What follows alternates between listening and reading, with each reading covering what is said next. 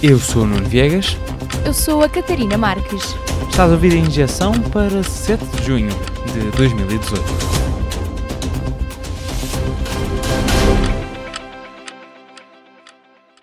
Há uma semana, a seleção nacional portuguesa deixou a Rússia. Foi eliminada nos oitavos de final do Mundial de Futebol Masculino, perdeu por 2 a 1 frente ao Uruguai. Esta semana, o capitão da seleção nacional pode estar prestes a deixar Espanha. É muito provável que Cristiano Ronaldo assine pela Juventus, o campeão italiano. A transferência deve estar acima dos 100 milhões de euros e pode ser oficializada já hoje. O clube que formou Cristiano Ronaldo pediu ao treinador para deixar o cargo ainda antes de começar a treinar o clube. José Peseiro substitui Sinisa Mialovic na liderança do Sporting Clube de Portugal. O clube vai a eleições em setembro. Um dos candidatos à presidência, Pedro Madeira Rodrigues, promete ainda outro treinador, Cláudio Ranieri. O México já foi a eleições. Andrés López Obrador é o novo presidente. Teve 53% dos votos com o partido Morena, Movimento de Regeneração Nacional. É o primeiro presidente de esquerda a ser eleito em décadas no país. O novo presidente promete lutar contra a corrupção. A campanha presidencial foi definida por muitos como a mais violenta da história do país. Pelo menos 145 políticos ou ativistas foram assassinados no México, entre eles estavam 48 candidatos ou pré-candidatos. A Polónia está num braço ferro com a União Europeia. O governo polaco quer que os juízes do Supremo Tribunal se aposentem aos 65 anos, em vez de aos 70 anos. Assim, cerca de um terço dos juízes da instituição seriam destituídos. Bruxelas considera que a decisão viola as leis comunitárias e põe em causa a independência dos tribunais. O governo polaco já sofreu retaliações, recebeu uma carta que dava o prazo de um mês para reverter a lei ou pode perder o voto no Conselho Europeu Europeu, mas a notificação chegou tarde demais. A lei vai entrar em vigor e interromper o mandato da Presidente do Supremo Tribunal, Malgorzata Gersdorf. Já a juíza recusa-se a abandonar o cargo e tem apoio popular. Houve manifestações na capital contra a nova lei. Os olhos da Europa também estão em Portugal. A Comissão Europeia está a investigar formalmente as isenções fiscais da Zona Franca da Madeira.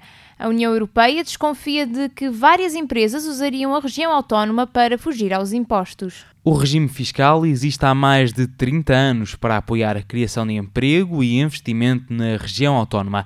Quer compensar as empresas pelas desvantagens geográficas de investir na ilha. Na prática, permite a redução de impostos para as sociedades estabelecidas na Zona Franca da Madeira. Há relatos de vários possíveis esquemas usados para abusar dos apoios. As empresas estariam a declarar lucros na Madeira que vinham de negócios fora da ilha e criar postos de trabalho fictícios. Os responsáveis pela Zona Franca da Madeira desvalorizam a investigação, dizem que é uma análise normal e que ainda por cima se refere ao antigo regime fiscal que já foi reformulado há três anos.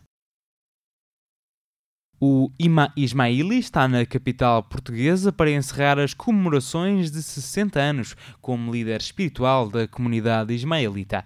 O Ima Shah Karim, formalmente Sua Alteza o Príncipe Aga Khan IV, é britânico e o líder de uma vertente da fé muçulmana com 15 milhões de seguidores. As celebrações vão reunir cerca de 50 mil fiéis em Lisboa. Aga Khan não vem a Portugal por acaso. A sede mundial do Imamato vai fixar-se em Lisboa. Depois de acabarem as obras, a residência oficial e o gabinete do imã ismaelita passam a ser o Palácio Henrique Mendonça. Quer-se aprofundar a colaboração entre a Fundação Khan, a comunidade ismaelita e o governo português.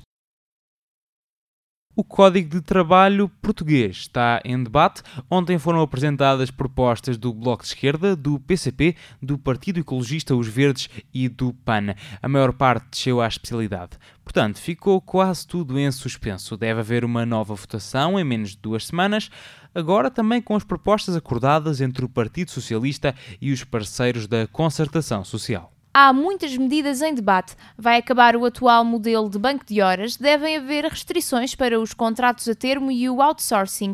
Menos provável é que passem as propostas para aumentar o período anual de férias e as compensações por despedimentos. Está tudo em aberto até ao fim do mês. Há dois meses, Portugal atingiu o recorde da dívida pública. O valor equivale a cerca de 250,3 mil milhões de euros.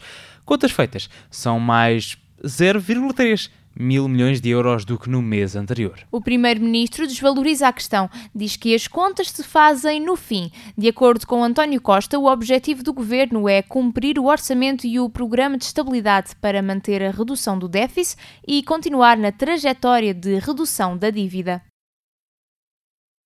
O Jornal Público teve uma mudança de trajetória. Há um novo diretor, Manuel Carvalho, assume funções depois da demissão de outros dois jornalistas. Vamos andar para trás, por partes. A administração do Público decidiu demitir o diretor adjunto do jornal, Diogo Queiroz de Andrade. Falava em maus resultados nas plataformas online. A administração avisou o diretor, David Diniz, e o diretor do Público disse que era contra. Dias depois, demitiram mesmo Diogo Queiroz de Andrade. David Diniz demitiu-se em protesto. A administradora do público, Cristina Soares, afirma que a decisão é um direito consagrado na lei da imprensa e que o objetivo foi proteger o jornal. E já que estamos a falar em jornais, fica já informado.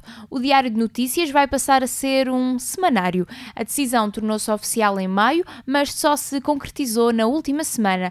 Agora, o jornal vai para as bancas todos os domingos. Apesar da edição impressa passar a ser semanal, o nome Diário de Notícias mantém-se. É a era da transição para o digital, depois de mais de 150 anos a escrever em papel.